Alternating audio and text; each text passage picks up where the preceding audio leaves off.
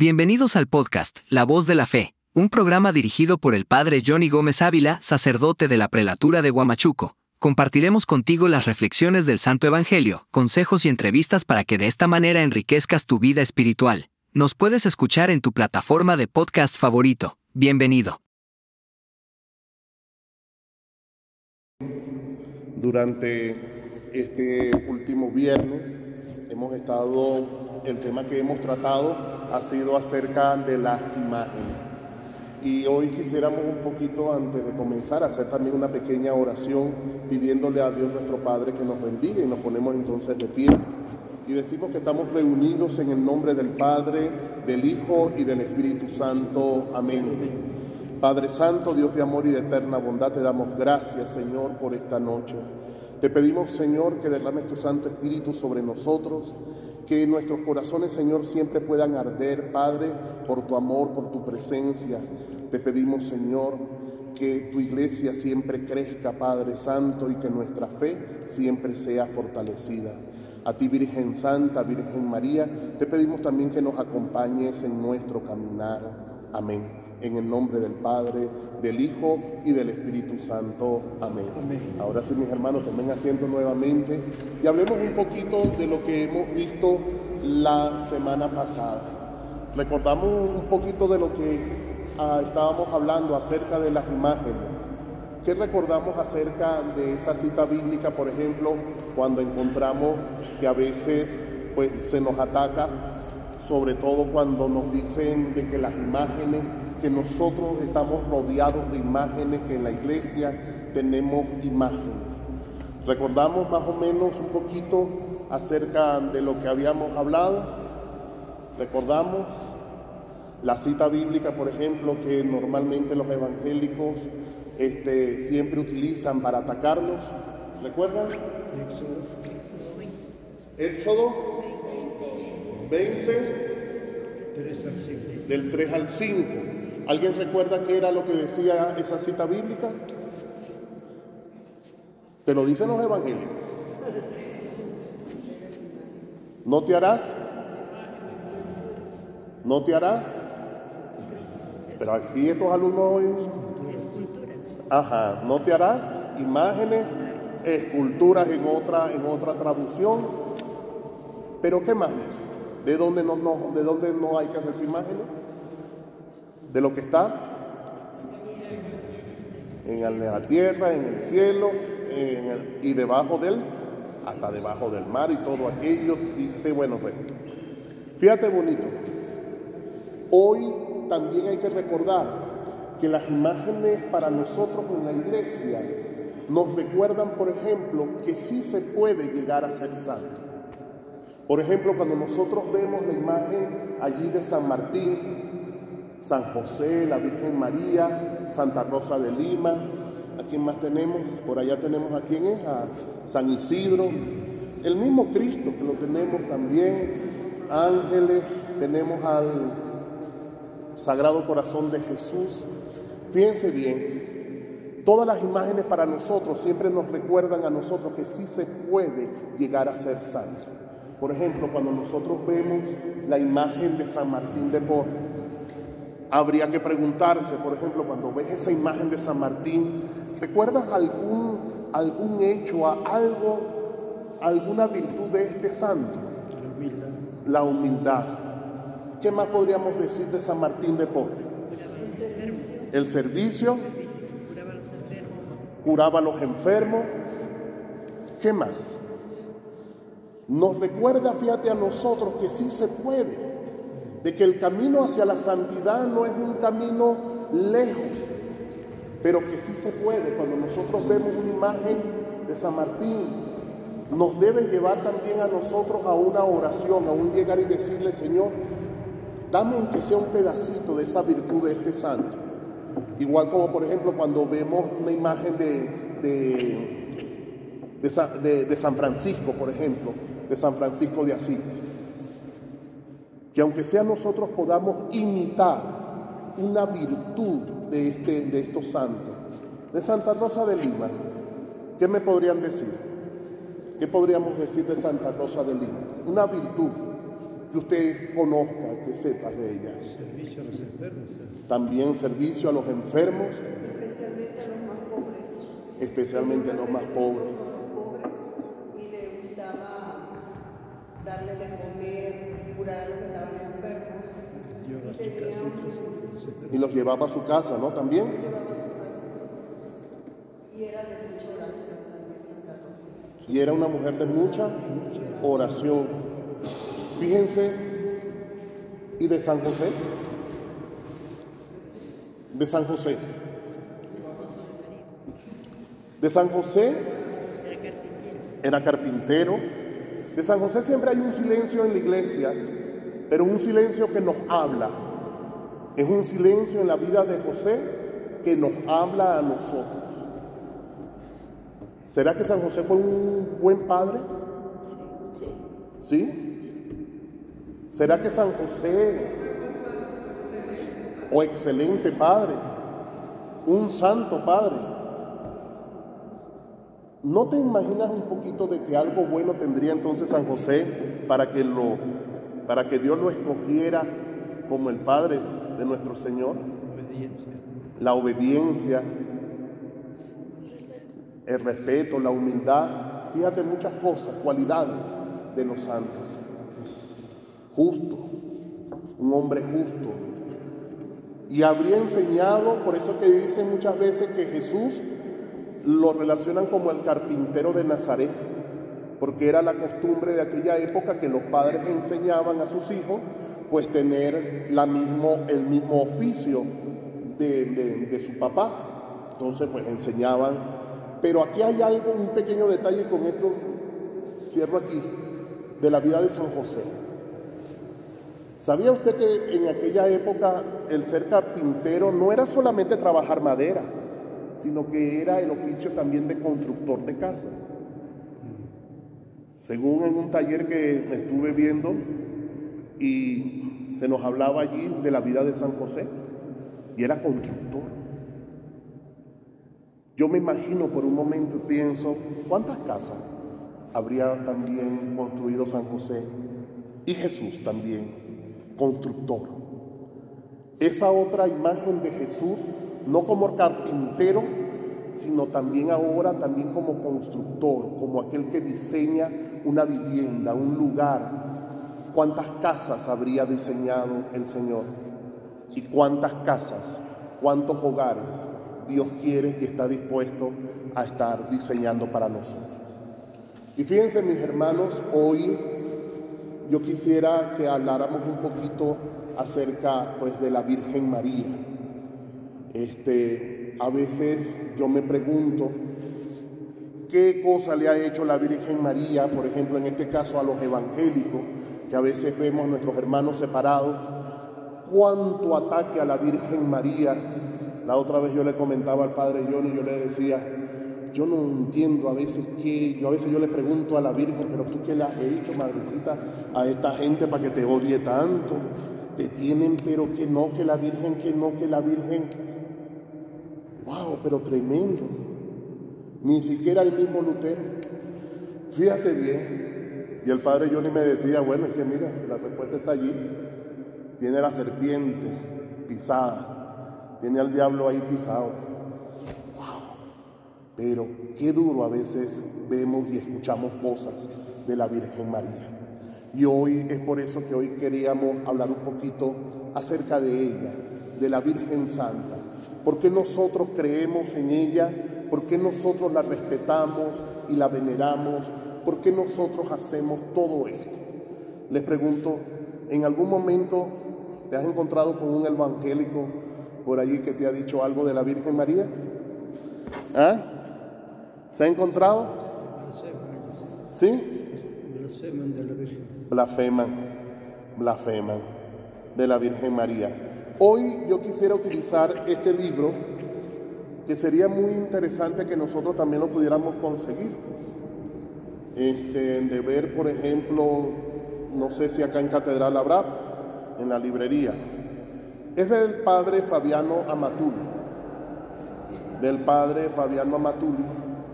Mi gente, un libro sencillo que él fue, él fue recopilando un poquito acerca de estos ataques y a veces no había una respuesta en un solo libro, pues. Está este, está otros libros que también, bueno, por ahí tengo también otros libros también de él acerca de las sectas. Yo de todas maneras en el WhatsApp de la, de, la parroquia, yo tengo este libro en PDF. Yo tengo todo este libro en PDF. Yo lo voy a compartir a los hermanos que están allí en el WhatsApp, en el, en el chat.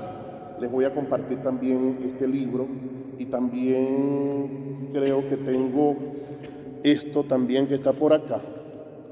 Esto es un, pequeño compendio de lo que está aquí, está aquí. Está hecho como para que usted lo coloque en su Biblia y usted ve los temas, por ejemplo, y vas viendo, está hecho para que se pueda ir trabajando con los ataques, por ejemplo, de los evangélicos y lo azul es la respuesta que nosotros los católicos tenemos con respecto a la Biblia. ¿Ve? Esto también lo tengo también por allí escaneadito. Lo que tenemos también es que reproducirlo. Este es el original de los, de los apóstoles de la palabra, que fue lo que fundó el padre Fabiano Amatuli. Él vivió en México, ya murió, pero dejó este, estos documentos muy buenos. Así que, pues nada, comencemos entonces o continuemos nosotros con este tema acerca de la Virgen María. ¿Han traído sus Biblias? ¿Han traído Biblia? ¿Alguien ha traído Biblia por allí? Ya. Aunque sea en digital, la Biblia, mis hermanos, es nuestra arma. Esa es la arma. Es la lectura, es lo que Papá Dios nos ha dejado a nosotros. La palabra de Dios es la arma. Y aquí hay que andar armado. Hay que andar armado con la palabra de Dios. Yo quisiera en este caso que lo hiciéramos esta lectura un poquito así compartida. Vamos a, vamos a ubicarla aquí. Vamos a ubicar, mis hermanos, en su Biblia el Evangelio de San Lucas, capítulo 1, versículo 28. Vamos a ver qué nos dice. Lucas, capítulo 1, versículo 28.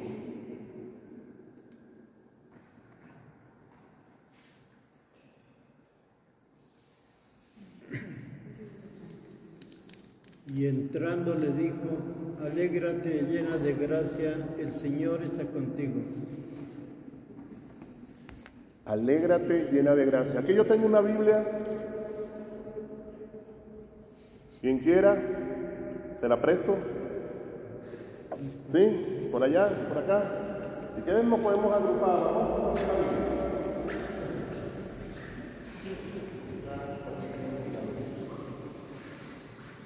Ya. Porfa, ¿pueden nuevamente leerla? La cita bíblica. Y entrando le dijo, alégrate llena de gracia, el Señor está contigo. Palabra de Dios, te alabamos, Señor. Fíjense bonito. ¿Quién es el que entra y saluda a la Virgen María? El ángel Gabriel. El ángel, el ángel Gabriel. Saluda a la Virgen María como en una oportunidad les comentaba, de la manera poco o poco usual, no, no usual, porque en aquella época, te cuento, no se saludaba a la mujer, Era vista menor. era vista como mi segunda categoría, no sé, era vista la mujer, No era vista entonces. No era vista, en pocas palabras. El ángel la va a saludar como se saludaba a los altos mandos militares romanos. Salve, salve, llena de gracia. Dios enaltece a María. Pero mira el mensaje que le da el ángel. ¿Qué es lo que le dice el ángel a María? Le dice, llena, No temas, porque has hallado la gracia delante de Dios. le dice que ella ha hallado la gracia delante de Dios. María, por eso en la iglesia la vamos a reconocer, hermano, como la llena de gracia, la mujer escogida, llena de gracia. Pero vamos a ver un poquito más lo que la palabra de Dios también nos va a decir acerca de la respuesta también de la Virgen María y lo vamos a encontrar en Lucas 1:48. ¿Qué dice allí Lucas 1:48?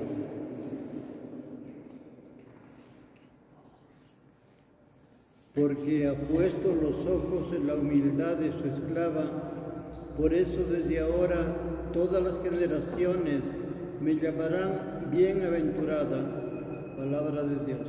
Te alabamos, Señor. Fíjense bonito.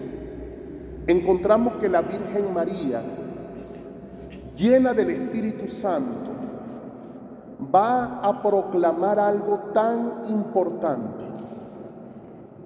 Fíjate bien, que es también lo mismo que también su prima Isabel, también llena del Espíritu Santo, va a decir. Estas palabras María lo dijo desde ahora todas las generaciones. ¿Qué se entiende aquí por todas las generaciones? ¿Quiénes son todas las generaciones? La que estaba en aquel momento.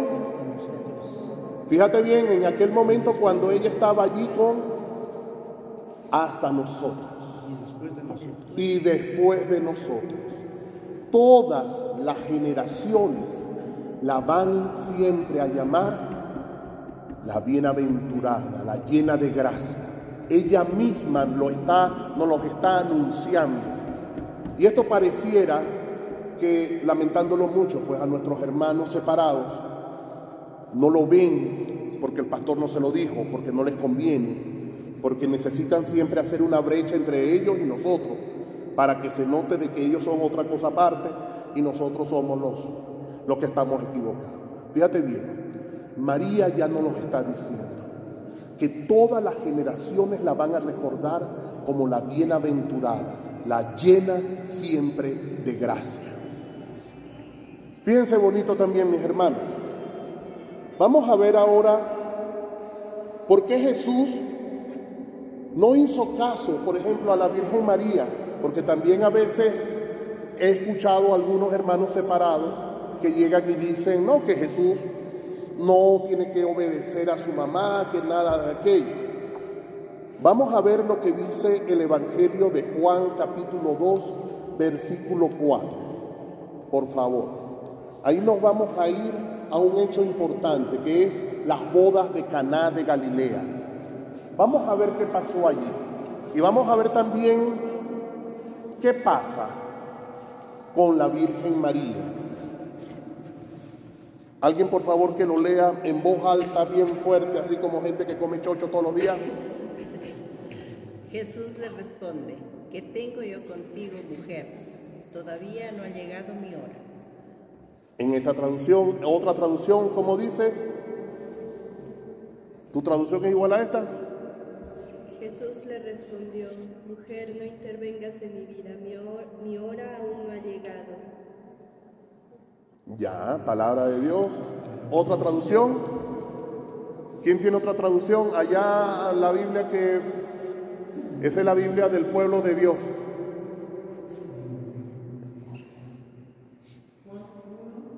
Juan, Juan capítulo 2, versículo 4.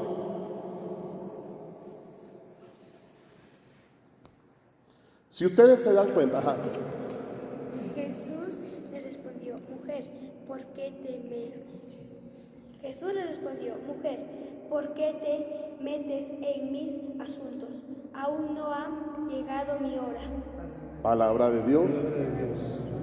Esta cita bíblica suena un poco fuerte, pero mis hermanos es la que a veces los hermanos separados la utilizan para interpretarla como un rechazo que le hace Jesús a María. Yo he escuchado en algunos lugares gente que me ha comentado, obviamente evangélicos, que llegan y dicen, pero ahí está. Mira la respuesta que le da Jesús a su madre. Mujer, no te metas. En otra traducción va a decir, mujer, todavía no me ha llegado mi hora. Si ustedes ven en, el, en el pasaje bíblico, Jesús no está reprendiendo a su madre. Hay al contrario, hay algo de familiaridad entre ellos. Hay una cercanía, hay una confianza. Recordemos el pasaje bíblico. Está hablando de las bodas de Caná de Galilea, ¿sí o no? Está hablando sobre las bodas de Caná de Galilea. Jesús estaba en una fiesta, en una boda, una boda, estaba en una fiesta de una boda. Había un matrimonio y hay que recordar por qué a esta gente se le había agotado el vino. Te voy a decir por qué a esta gente se le había agotado el vino. Probablemente no había mucho presupuesto, pero quiero recordarte o, comentarte esto. Las bodas de aquella época, las fiestas de aquella época, no eran, no es como las nuestras de hoy en día. Escuche bonito, o usted cuando hoy en día le invitan para una fiesta, para una boda, vamos para un matrimonio. Usted se va bien coloniadito, bien arregladito, ¿sí o no? Porque sabe que lo máximo que vas a regresar será el día siguiente. O de repente esa misma noche, estás un ratito, acompañaste bien en el brindis y a la casa. Escúchame, en aquella época no era así. Las bodas duraban, la fiesta duraba una semana.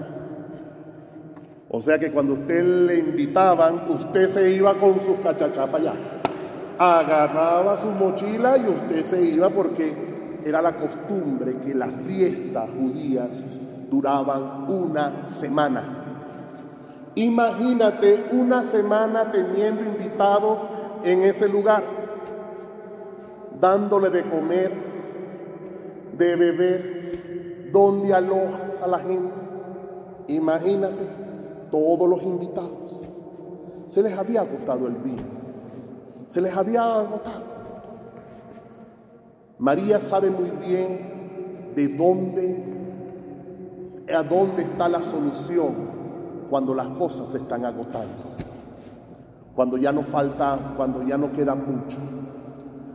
Y con esto también aprovecho y hago también esta reflexión, fíjate bien bonita, porque me parece que María siempre está cerca, fíjate bien, era un matrimonio, unos recién casados, que estaban celebrando pero ya tenían la primera dificultad. El vino en la Biblia no solamente es la bebida, sino también representa la alegría. Fíjate bien que el vino representa la alegría y en cualquier lugar donde estamos siempre se hace un brindis. ¿Usted ha estado en alguna inauguración de algo, en un aniversario de algo? ¿Sí o no? ¿Hemos estado? ¿Sí o no? ¿Y qué nos dan? ¿Y qué nos dan? Un vino, un poquitico, aunque sea para mojar los labios. Y se dice allí la, la, la dicen unas palabras y aquello. En algunos lugares dan vino, en otros lugares dan champaña, que es a la final el mismo vino, pero champañizado. La champaña es un vino que tiene otro proceso, pero que está champañizado. Por eso es que es espumante. La misma cosa. El vino es símbolo de la alegría. A este matrimonio, mis hermanos, se les estaba agotando la alegría. A estos recién casados, la alegría se les había ido ya se les agotó, se les agotó.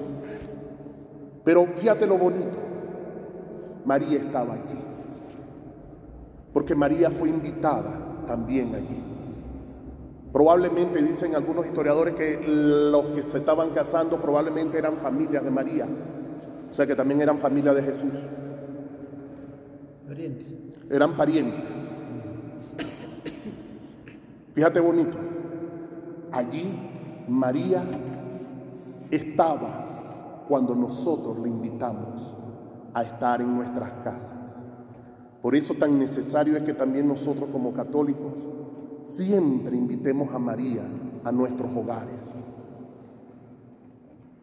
con una imagen cuando le rezamos, cuando le pedimos también a ella también que intercedan por nosotros.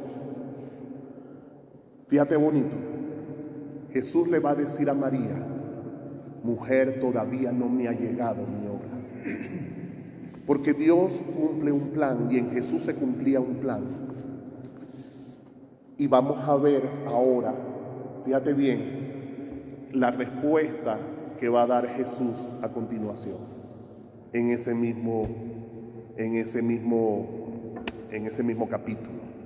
¿Alguien puede leer un poquito más? ¿Qué dice allí la continuación de ese capítulo?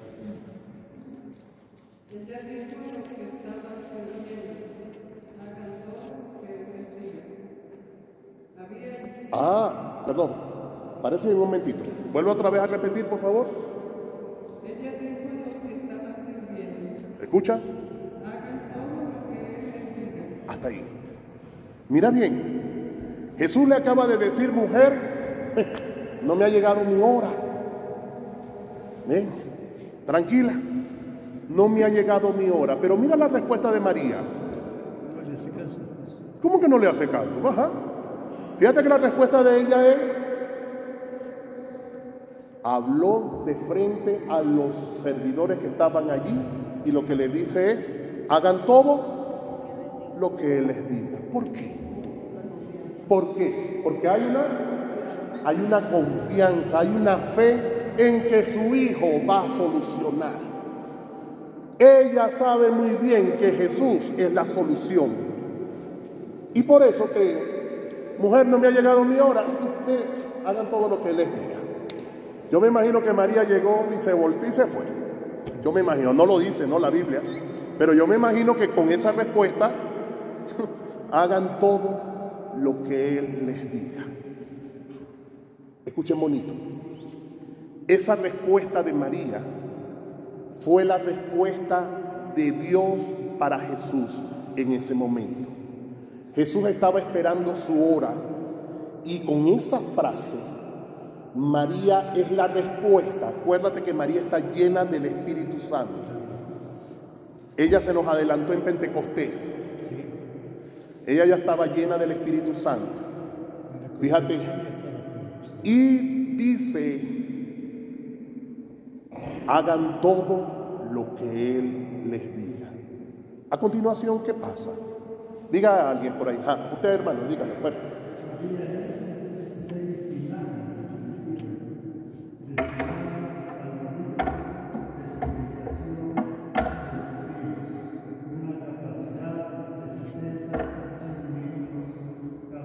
Ah, un momento. Fíjate el evangelista nos va a decir que no es que habían tinajas de vino vacías, que era lo que estaban necesitando. Date cuenta. No, el evangelista no va a decir, ah, mira, ahí estaban las tinajas vacías donde echaban el vino, estaban vacías. No, nos va a narrar que hay unas seis tinajas. ¿De cuántos litros cada una? 100 litros. De 100 de 60 a 100 litros cada una. Fíjate bien, eran más las tinajas para la purificación. Y aquí hay toda una simbología, porque era lo que el agua donde los judíos se lavaban las manos, no como nosotros hoy en día nos lavamos las manos por cuestiones de higiene. Ellos se lavaban las manos no por higiene, sino por todo un ritual espiritual de que si algo impuro habían tocado, habían tocado a alguien impuro, ellos al momento de comer esa impureza o ese pecado de esa persona le entraba a ellos. Entonces ellos simplemente se lavaban sus manos, vuelvo y te lo repito, no por lo que hoy en día nosotros, por, por higiene, sino por una cuestión espiritual. Entonces fíjate bien, allí habían entonces, se habían seis tinajas y eran de 100 litros. ¿Cuántos litros eran? 600 litros de agua. ¿Qué dice más a continuación? Jesús dijo a los sirvientes, llenen de agua estas tinajas. Las llenaron hasta arriba. Jesús les dijo, ahora saquen un poco llévense al encargado de la fiesta. Fíjense bonito, mis hermanos y hermanas, que las tinajas las llenan de agua hasta rebosar. Los criados comienzan a obedecer a la Virgen. Ellos obedecen. Los siervos, los que están sirviendo, obedecen a María. Nosotros como católicos, si usted se considera servidor de Dios, y si yo dijera aquí, levanten la mano los que son servidores de Dios, yo levanto mi mano. Usted no se considera servidora de Dios, usted es una servidora de Dios. Usted levante su mano, no tenga miedo, usted es una servidora de Dios, baje su mano. Mis hermanos, la respuesta María no las deja. María no se roba en ningún momento el protagonismo como han querido hacerlo ver los evangélicos.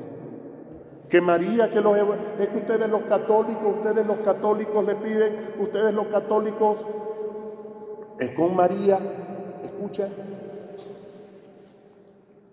porque ella nos manda a obedecer a Dios. Ella nos invita siempre a obedecer a nuestro Señor Jesucristo.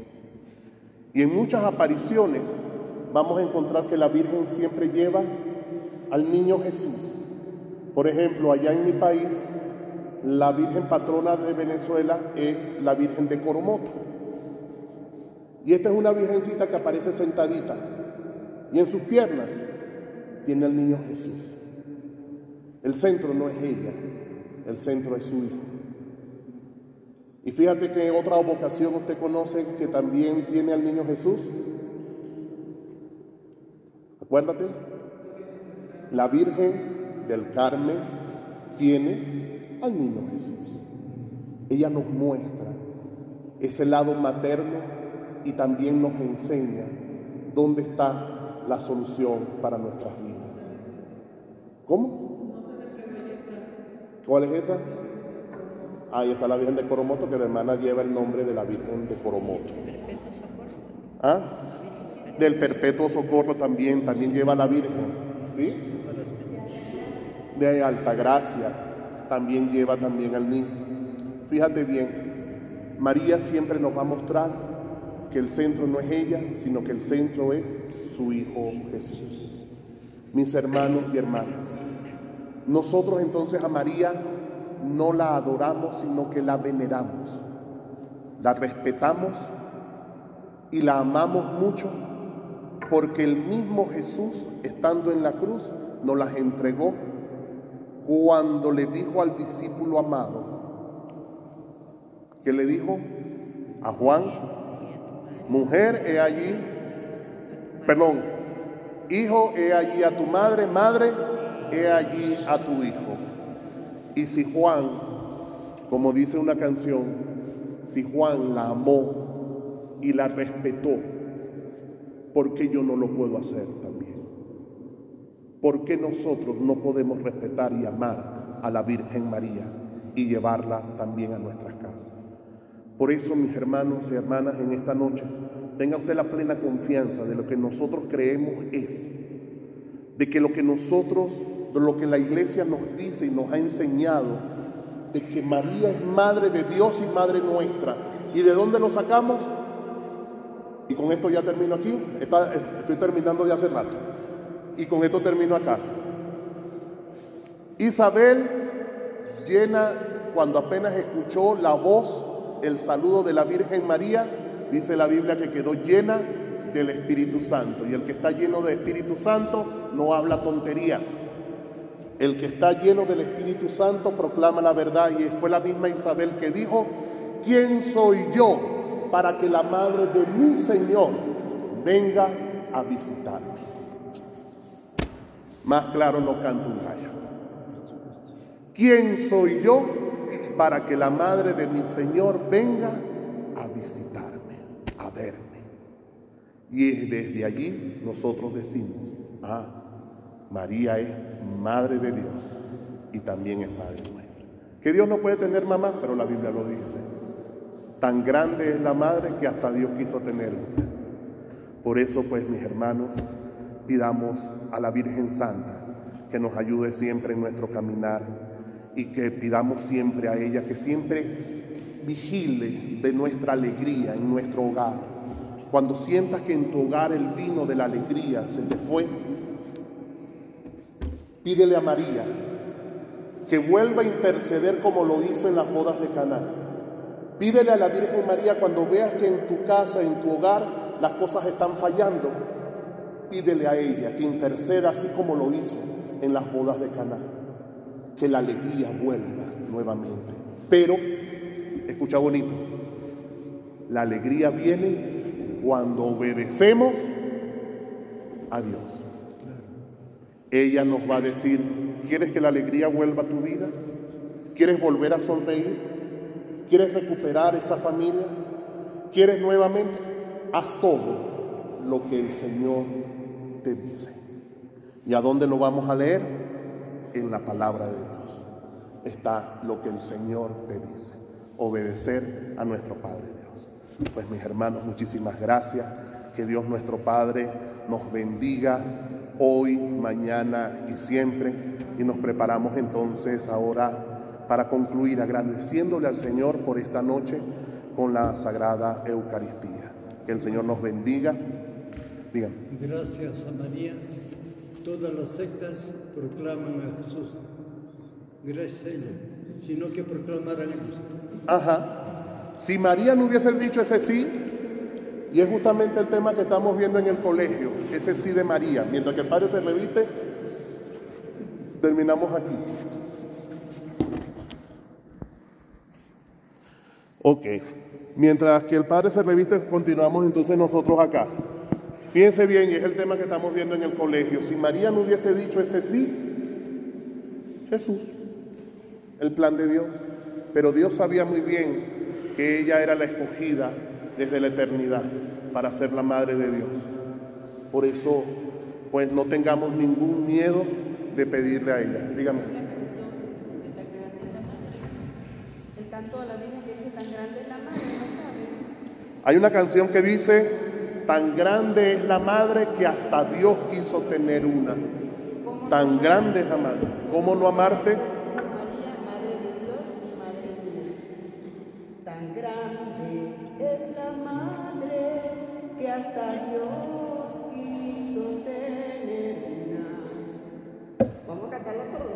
Grande es la madre que hasta Dios quiso